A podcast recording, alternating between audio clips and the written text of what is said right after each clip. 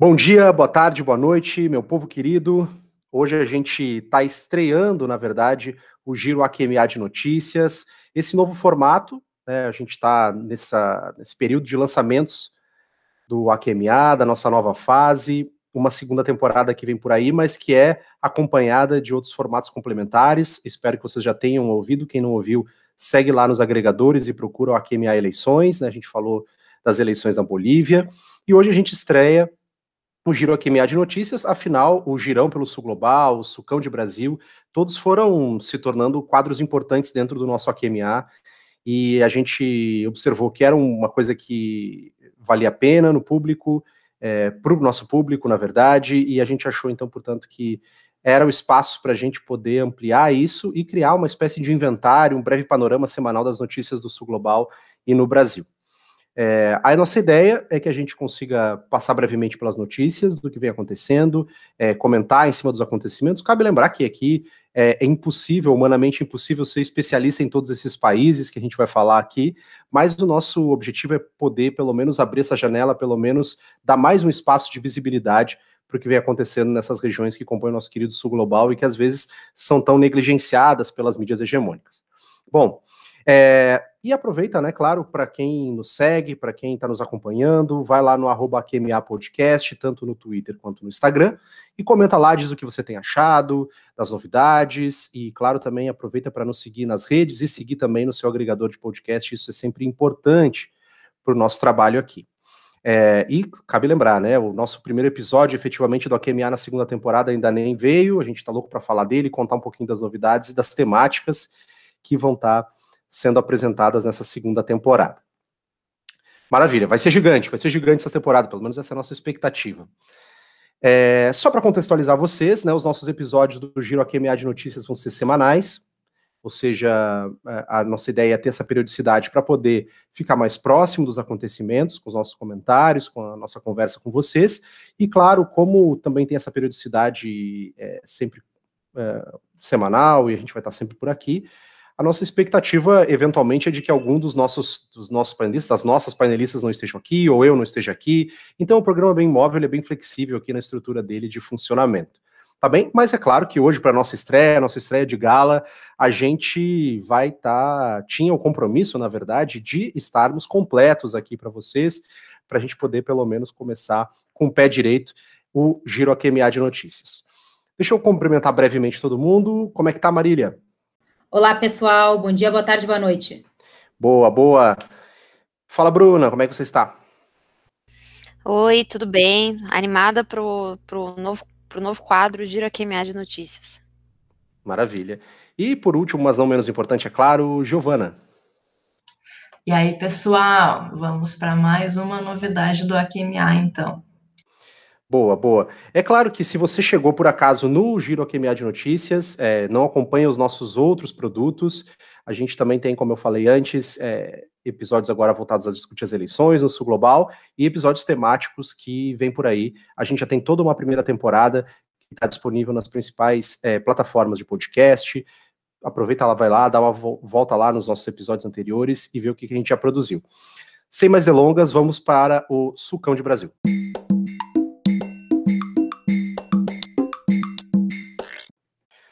É, nosso Brasil velho de guerra, né? O Brasil sempre traz notícias incríveis para a gente, é sempre um grande momento de comentar as notícias de Brasil. A primeira notícia, na verdade, são duas em uma, é que o comércio do Brasil com os Estados Unidos caiu ao seu menor nível em 11 anos. É, queda de 25% em relação a 2019, é, fecharam um acumulado nesse, de janeiro a setembro em 33,4 bilhões de dólares, a menor corrente de comércio bilateral dos últimos 11 anos e que também deve indicar o maior déficit brasileiro dos últimos anos. Isso tudo acompanhado de um momento em que o Brasil anuncia um pacote comercial com algumas medidas para facilitar o comércio entre os países. Bom, não sei, não sei nem por onde começar. Mas já começando aqui, porque isso esse é uma notícia que ela abre espaço para muitas discussões, né? Então, tem muitas coisas que a gente tem que levar em consideração para analisar essa notícia. Primeiro, trazendo aqui algumas informações que acho que a maior parte das pessoas sabem, mas enfim, né, os Estados Unidos é o nosso segundo maior parceiro comercial, né, então isso a gente tem um histórico de comércio muito significativo com os Estados Unidos, que durante aí uh, praticamente um século, né, foi o nosso principal parceiro comercial, desproporcional, inclusive em relação aos demais parceiros brasileiros. Então faz parte da tradição é, econômica, comercial e diplomática brasileira, né, essa proximidade bastante íntima com os Estados Unidos. Em 2009 foi o ano em que a China superou é, os Estados Unidos e se tornou nosso principal parceiro comercial. Uh, pra, só para também elucidar, uh, para os nossos ouvintes que é, essa, esse ranking ele é a soma das exportações com as importações, então não é pelo, pelo balanço, tá? Não é pela balança comercial, e sim pela soma do total das exportações com as, com as das importações. E os Estados Unidos são os nossos segundo é, principais parceiros, seguidos da Argentina.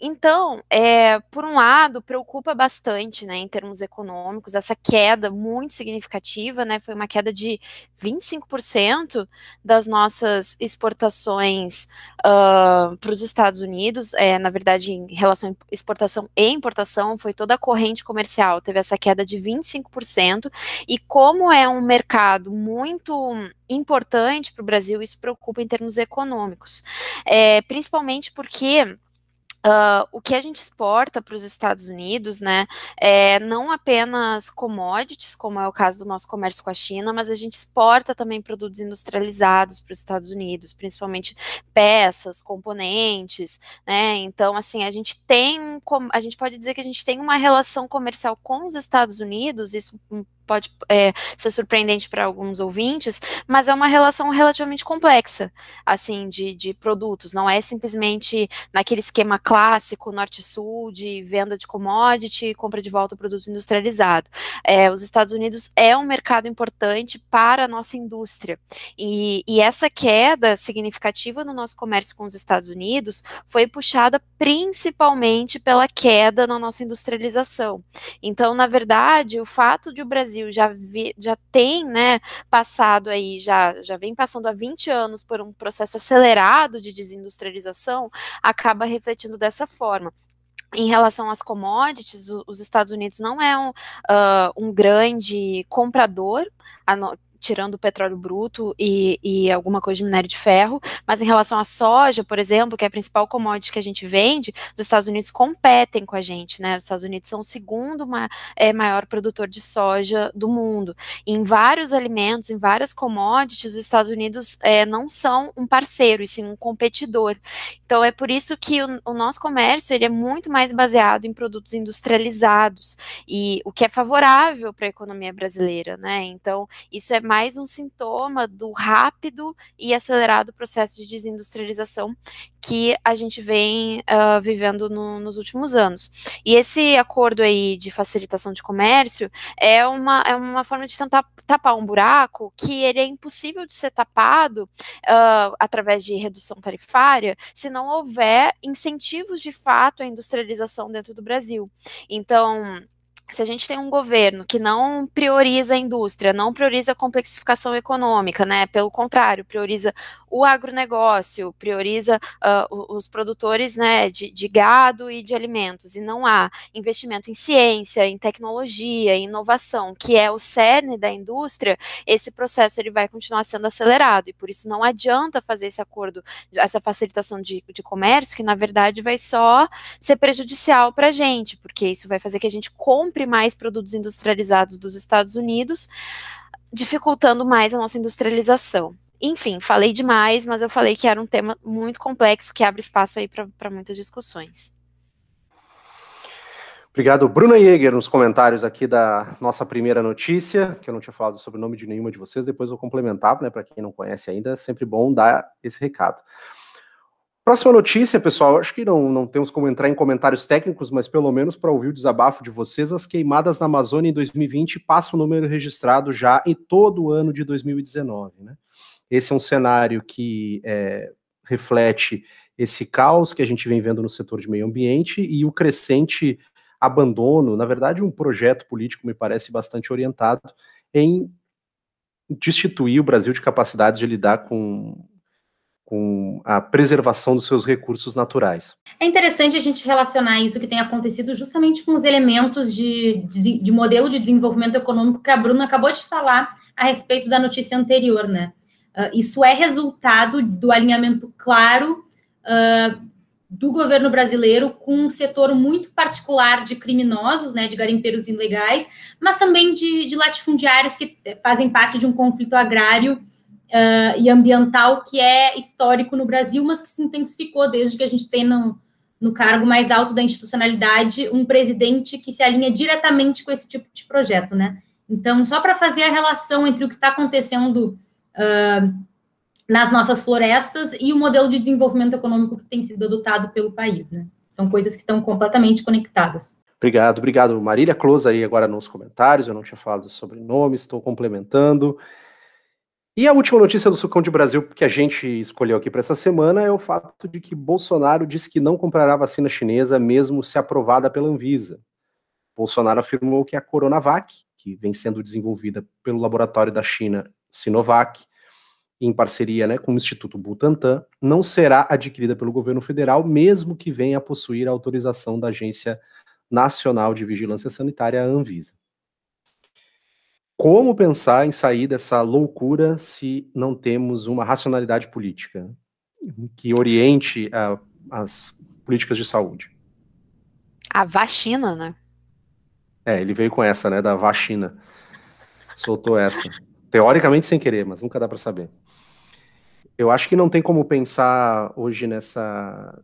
Não, não tem como desconectar né, esse processo que a gente vem observando. Claro, aqui é uma notícia ligada ao coronavírus e a possibilidade de vacina, mas me parece que a, é, todo o, o, jogo também das relações entre Estados Unidos e China importam nesse processo, né? Porque a gente falou, a primeira notícia foi como Brasil e Estados Unidos vinham acertando é, agora um acordo de facilitação comercial, e nesse mesmo período você vê o Brasil adotando essa postura dura em relação à possibilidade de compra das vacinas chinesas. Né? Me parece que essas coisas conversam, no sentido de que me parece parte da pressão geopolítica que os Estados Unidos exerce ou vem tentando exercer para afastar a China do Brasil. É claro que a gente também tem que pensar que para o Bolsonaro é um processo importante, esse afinal ele consegue, ao manter mobilizada a sua base diante de um inimigo, né, mesmo que fictício, imaginário, é, manter alguma uh, consolidação. Deu de sucão de Brasil, pessoal? Deu, né? É curtinho aqui. O, o Giro QMA de Notícias tem essa função de ser rápido para você ouvir ali enquanto está tomando seu café, antes de entrar na sua reunião online. Né? É o que temos para hoje.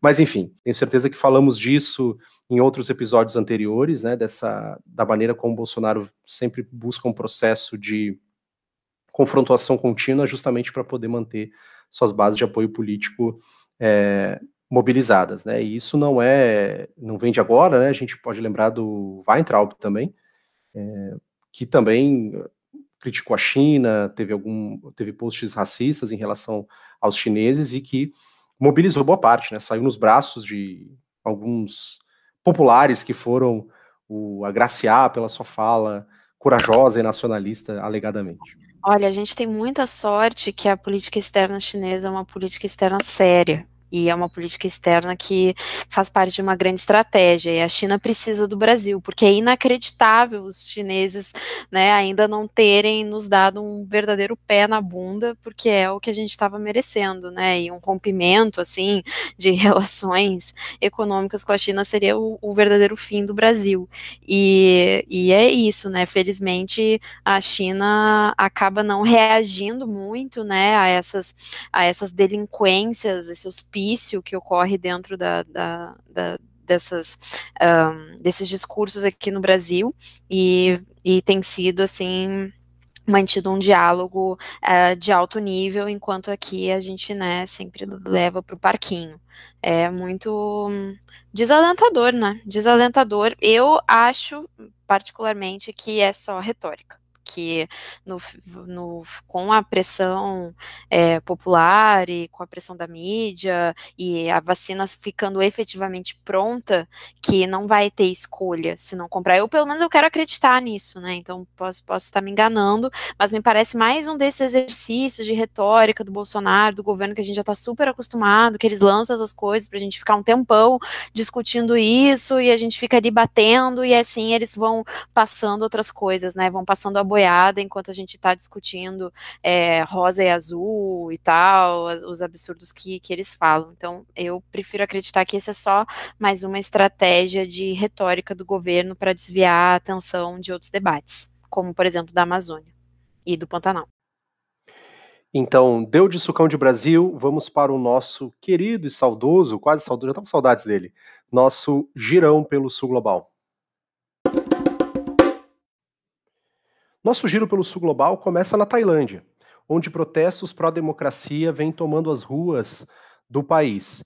Milhares de manifestantes têm exigido uh, muitas mudanças na política tailandesa, que é, para quem não lembra, uma monarquia cujo primeiro-ministro atual é Prayut Chan-o-cha, que tem sido um dos principais alvos dos manifestantes, justamente porque a gente está falando de um regime político bastante rígido, com controle social bastante é, repressivo.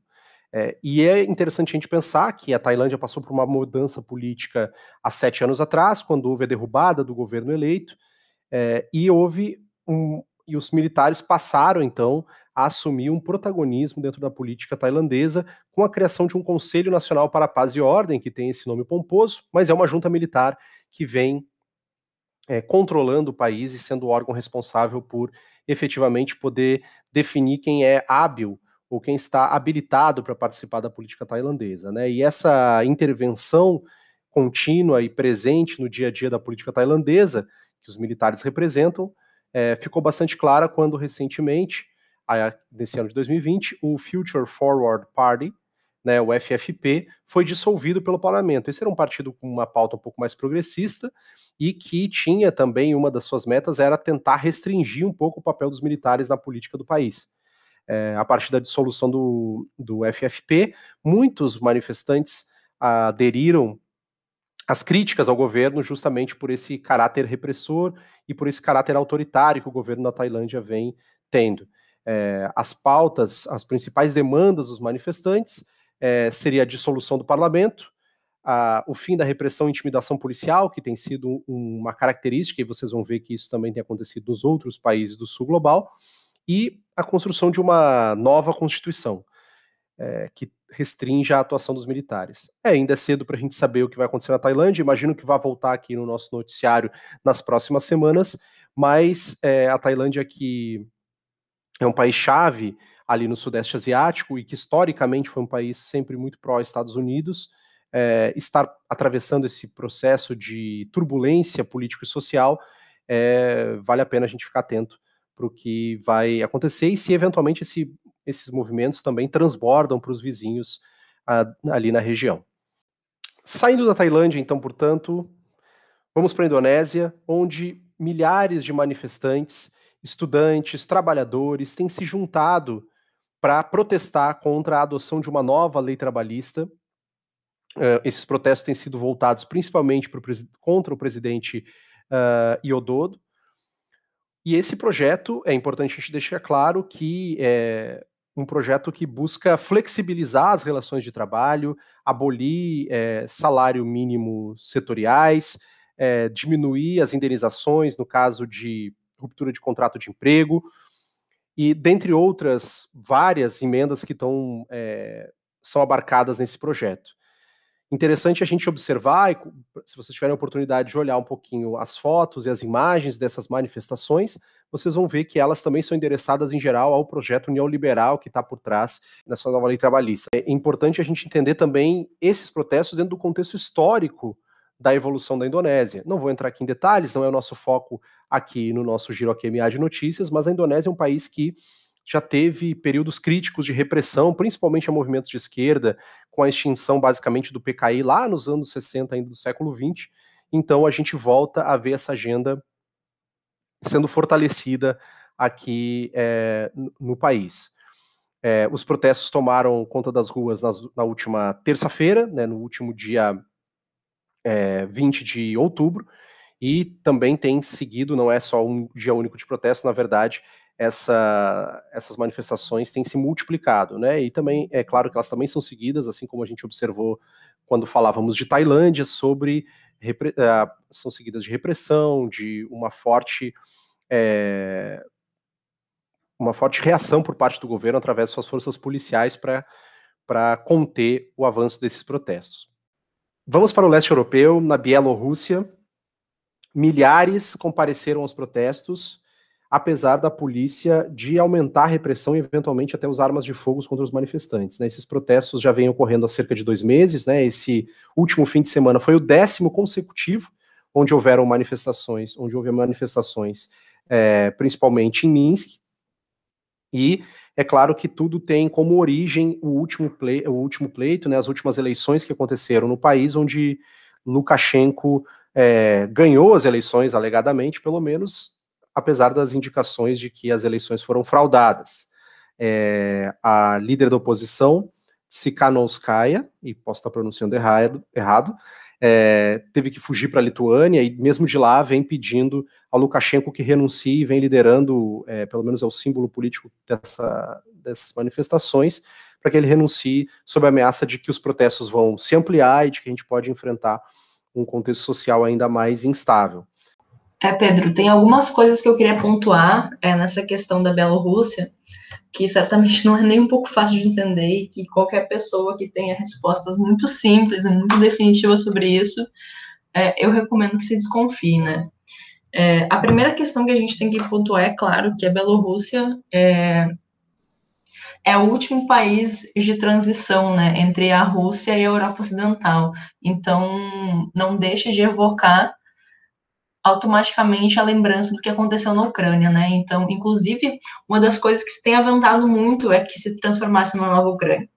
E, é, chama atenção nesse sentido de que os, a, a, própria oposição ao Lukashenko, né, é, a, a, a, eles chamam de comitê de coordenação, se eu não me engano. Tem um, um comitê, eu posso estar errando o nome agora, mas tem um comitê que é toda a oposição organizada, né, articulada, e eles mesmos estão buscando é, conversar, dialogar com o Putin, com o governo russo, porque não é interesse que se conforme uma nova guerra civil ou uma distensão política muito profunda, né? Então, em primeiro lugar, isso, isso também chama atenção porque a União Europeia, os Estados Unidos, o Canadá, etc., não reconheceram o governo Lukashenko disseram que as eleições foram fraudadas, né? Então já tem uma, uma, uma distensão bem importante aí. É outro ponto é que a líder da oposição, né, que diz que, que, foi, que foi eleita, e que eu não vou nem tentar falar o nome dela, é, é muito interessante, porque ela até poucos meses atrás ela era professora de inglês, né, e literatura, eu acho, e enfim, uma, uma, uma pessoa média, né, classe média e tal. E o marido dela era um grande nome de oposição ao Lukashenko, que era um youtuber. Então, não tem como essa crise ser mais a cara do século XXI. E aí ele foi preso, já durante a corrida presidencial, e ela assumiu no lugar dele, né. É, não tem nada que indique que ela tenha vencido. Então, a gente não sabe até onde foi a fraude, mas ela já se autodenomina como presidenta da, da, da Bielorrússia. Então tem uma outra distinção aí. Ninguém sabe se ela ganhou, se ela perdeu, o que aconteceu, mas ela já se autodenomina, né? E um terceiro ponto que eu queria pontuar, ponto que eu gostaria de pontuar, isso mesmo, é um pouco redundante, é uma presença muito forte de mulheres. Então a gente tem uma, um ativismo muito importante de mulheres. É, e aí eu não quero diminuir a dizer que automaticamente é uma coisa boa, que são mulheres pacíficas ou são mulheres progressistas, mas a gente vê é, ao mesmo tempo também que eu acho muito errado todo mundo que está diminuindo, dizendo que toda oposição é neonazista, né, como se o Lukashenko fosse flor que se cheire, como se algum brasileiro quisesse ter o Lukashenko de presidente, é, ainda que, bom, não vou nem deixar lugar, não vou deixar lugar para pensar isso, é, mas as imagens que vêm da Ucrânia são de protestos ou só de mulheres ou liderados por mulheres. Não é à toa que a, a, a líder da oposição, que se denomina presidente, é uma mulher. Uma das algumas principais lideranças são mulheres, inclusive a Svetlana Alexievich, que já venceu o Nobel da, pra, da Paz, Nobel da Paz, tô bem louca. É, Nobel da Literatura, que tem aquele livro maravilhoso, A Guerra Não Tem Rosto de Mulher, né? Que recomendo demais todo mundo ler. Então, esse ativismo feminino é uma marca central dos protestos da Bielorrússia, né? É, mas, enfim, eu acho que não tem como encontrar uma resposta simples para o que está acontecendo. Todo mundo que é contra o Lukashenko é neonazista? Não, né? Até porque o cara realmente é muito questionável que ele esteja indo para o seu sexto mandato. É, todo mundo que é oposição ao Lukashenko é um guardião da democracia, é uma pessoa sem interesse? Não, obviamente também não, né? É, tem que conseguir mediar todas essas coisas. O Lukashenko ele deu uma segurada no uso da violência, né? É, teve algum momento da crise também que o Putin soltou um pouquinho a mão dele, mas agora já se reaproximaram, estão é, fazendo exercício militar conjunto, um monte de coisa. Mas, enfim, é uma, é uma situação bem difícil, mas a ideia dos dois lados é evitar que uma nova Ucrânia venha a acontecer, né? Ali na Bielorrússia, porque também não é interesse de ninguém. Então, fiquemos atentos, né? Eu acho que a gente ainda vai ter muito que conversar sobre isso, no mais, evitem respostas simples, elas normalmente estão erradas. Obrigado, Giovana Zucato, comentando aqui as notícias da Bielorrússia. Azerbaijão, o conflito que já se arrasta há semanas na região disputada de Nagorno-Karabakh, vem levando o caos à, à Ásia Central. Apesar do cessar-fogo acordado no fim de semana, os combates continuam e centenas de pessoas já perderam suas vidas nesses combates. É né? um conflito histórico e o primeiro-ministro da Armênia disse que não há solução diplomática neste estágio para a questão de Karabakh. O enclave, é, né, a região de Nagorno-Karabakh, é reconhecida internacionalmente como parte do Azerbaijão, mas está sob controle armênio e tem sido alvo de disputa é, há muitas décadas, na verdade, né? Eu acho que o ponto aqui para a gente pensar, é difícil ainda ver como isso vai evoluir, mas fica claro, eu acho e destaco isso, o papel da Turquia nesse contexto, né? O apoio que ela vem dando ao Azerbaijão, a Turquia cada vez uh, mais, né, durante o governo Erdogan, vem tentando mostrar alguma musculatura como um ator regional, é, expandindo também sua atuação agora na Ásia Central, enfim, é importante a gente ficar de olho nisso. Uh, o próprio Irã, Geórgia, o Catar já têm se oferecido como mediadores é, do conflito. A própria Rússia, que tem algum alinhamento mais próximo com a Armênia, também me parece um ator importante nesse contexto. Mas acho que a gente ainda vai ver. É, essa notícia vai voltar aqui no nosso girão pelas próximas semanas, mas só para a gente ficar atento. Maravilha? Bom, Vamos trocar de, de continente, vamos para o nosso, para nós voltar aqui para as Américas, vamos falar de América Latina. Na Colômbia, a greve nacional da Colômbia, um movimento de protesto inédito que nasceu em 2019, agora tem um novo componente, a Minga Indígena. Nesta última quarta-feira, as organizações é, Paro foram acompanhadas em um novo dia de protesto por quase 8 mil indígenas que chegaram a Bogotá na segunda para se encontrar com o presidente Ivan Duque. E aí, o que, dá para a gente falar de Colômbia? Esse movimento da Minga é um movimento muito interessante da gente observar, uh, porque ele é um movimento histórico, mas que uh, faz, dá um passo inédito ao se somar na greve nacional, né? Então, o que a Colômbia vem vivendo desde outubro do ano passado é muito importante da gente observar. E eu queria enfatizar como é bonito esse movimento da Minga, que a Minga é, é uma palavra em quechua que significa reunião de diferentes atores, saberes e ferramentas em busca de um objetivo comum. É, é, aquele tipo de palavra que talvez a nossa o português não capte da forma mais exata, mas que, que quer dizer tudo isso, né? E foi um instrumento utilizado em outros momentos, sobretudo em 2008, contra a política do, do de Álvaro Uribe, né? Uh, e pedindo a paz, mas que tinha agendas mais amplas, né? Tinha uh, agendas pouco específicas. Isso que eles estão se fazendo agora, estão fazendo agora de se juntar à greve nacional é muito interessante, porque eles vêm com algumas pautas mais bem definidas em direção a Bogotá. Por exemplo, além da paz e do direito à vida, eles estão pedindo reforma agrária, eles estão pedindo o rechaço à presença de empresas transnacionais em suas terras, eles estão pedindo garantias de participação política uh, de forma pacífica e, principalmente, é claro, eles estão protestando contra a repressão policial que está acontecendo por lá e o assassinato de lideranças sociais, sociais e lideranças indígenas, que é um, uma coisa que é sistêmica, né, que é estruturante na Colômbia. Então, é muito interessante a gente entender essa marcha que está acontecendo em direção a Bogotá uh, por essas lideranças. E ver as fotos é realmente muito impressionante. Eles têm um bastão de mando, que é o que eles chamam de principal instrumento, que é como se fosse é um bastão, efetivamente, assim, que eles carregam. E eles se vestem de, de verde e de vermelho, assim. Então, é um movimento muito forte, muito interessante. A gente tem que ficar de olho no que vai acontecer por lá. Obrigado, Marília. Boa. Vamos para a Argentina. Na Argentina, protestos. É, essa, essa, notícia eu, eu, gosto dessa manchete meio é, no roteiro, e a culpa é minha. Protestos contrários e a favor do governo Fernandes vem tomando as ruas da Argentina nesses últimos dias, e o que demonstra uma certa efervescência política no contexto do nosso vizinho.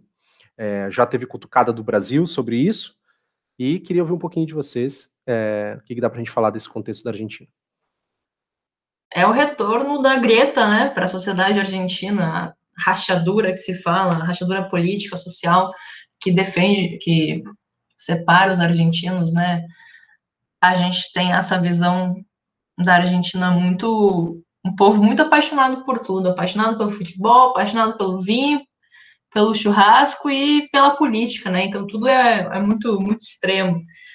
É, mas estereótipos à parte, que aí eu não confirmo nem nego esses estereótipos, se uma das grandes, grandes plataformas do, do Alberto Fernandes para, para se eleger era conseguir reunificar politicamente, socialmente a Argentina, e ele parecia estar conseguindo isso nos primeiros meses da pandemia, pela gestão que ele estava fazendo da pandemia, isso foi, é um quadro que foi completamente invertido, né?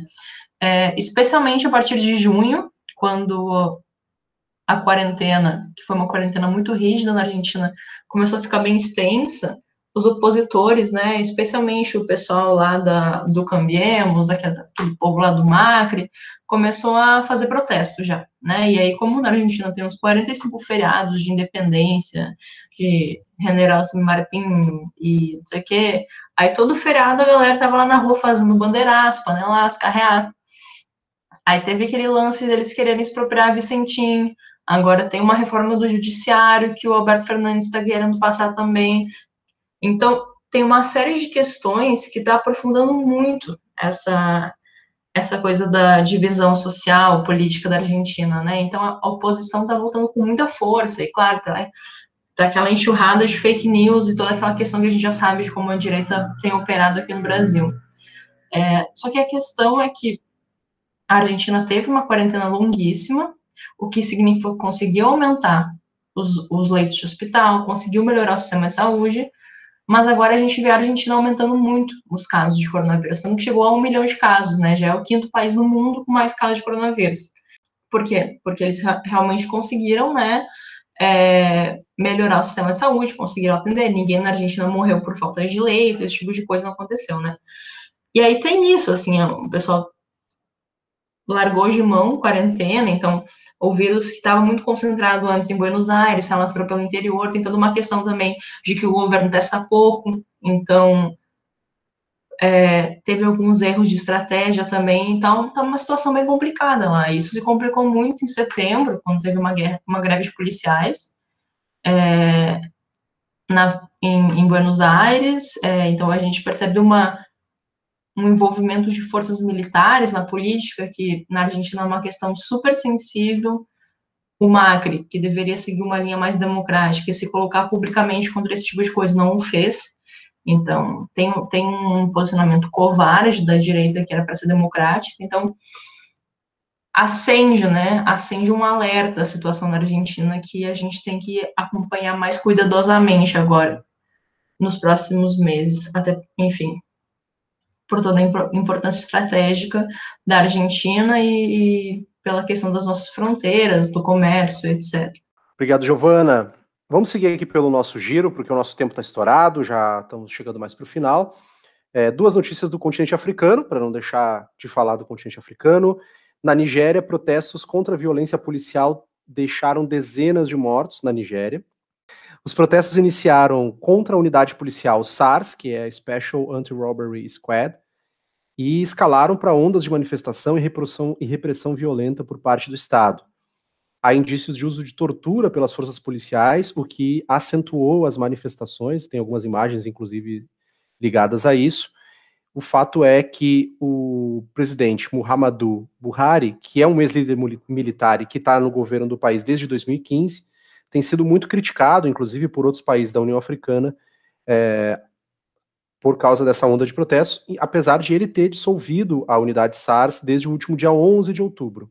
É, mas há também é, indícios de que se usou é, armas letais né, contra os manifestantes, é, apesar de eles não estarem armados. Né? Então, é, tem um, todo um cenário bastante turbulento, é, mas que diz respeito muito a uma reação a essa violência policial na Nigéria. É, e é interessante que a gente vê um movimento de pessoas jovens muito forte, né?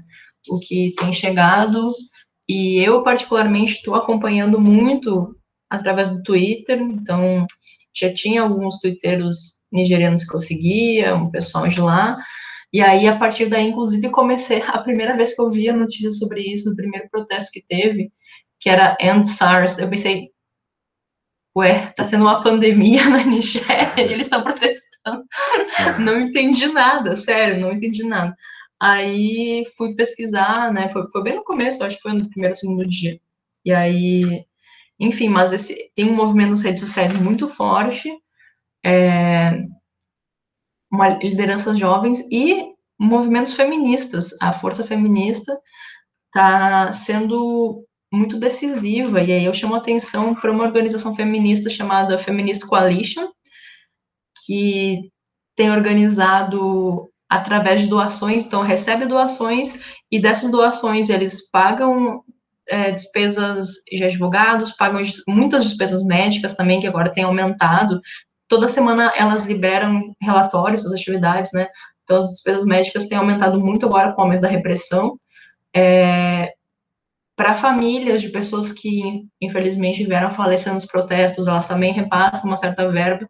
Então, é muito interessante. E aí, o que aconteceu? Aconteceu que algumas contas vinculadas a, essas, essa, a, esses, a esses coletivos foram bloqueadas. E aí, eles começaram a receber doação em Bitcoin. Então, vejam que interessante, né? Também os movimentos sociais aí pensando como se, se aproveitar das novas tecnologias, né? É, é interessante. A SARS, inclusive, ela foi desfeita já. Tem um, acho que foi semana passada, mas aí criaram um novo esquadrão e seguem reprimindo os protestos, então tá uma situação também bem, bem complicada, mas o que eu queria chamar a atenção aqui é justamente para a organização da juventude e dos movimentos feministas é, na linha de frente desses protestos na Nigéria. Alguém quer dar um último pitaco aí? O sol tchau. Giovana? Valeu, gente. Espero que vocês tenham gostado desse giro e eu acho que é, cabe chamar atenção para o fato de que, como eu li no Twitter hoje, o Sul Global está em chamas. Então, a gente está vendo mobilizações sociais em tempos de pandemia. A pandemia não acabou. Ao contrário, a gente está batendo recordes diários de casos no mundo todo, né? É, mas a gente vê uma articulação de movimentos sociais contra a violência de Estado, contra o modelo de Estado, então não dá para também pensar isso fora do contexto de pandemia, de contradições se acerrando. É, eu acho que vai ser um momento histórico assim que se já tinha uma questão definidora que era a questão sanitária, agora a gente tem se somando a isso é, questões sociais, políticas ficando ainda mais acirradas, né? Então esse quadro vai ser bom porque a gente vai ter muita coisa para debater. Tédio a gente não vai passar nesse quadro com certeza. Verdade, verdade. Marília Clós, para o nosso tchau. Valeu, gente. Espero que tenham gostado desse nosso novo formato e nos vemos pelas encruzilhadas do Sul Global. Boa, boa. Bruna, nosso tchau. Tchau, pessoal. Nos acompanhem nas redes. É, opinem lá o que vocês estão achando do, do, dos nossos novos formatos, no, nossos novos quadros. E vamos, vamos seguir aí de olho no Sul Global, de olho no que está acontecendo, não só nas eleições e nas notícias, mas também porque a nossa segunda temporada está vindo aí e com os episódios temáticos. Um beijo a todos. Um beijo, meus caros. Voltamos na semana que vem, se tudo der certo. E até mais.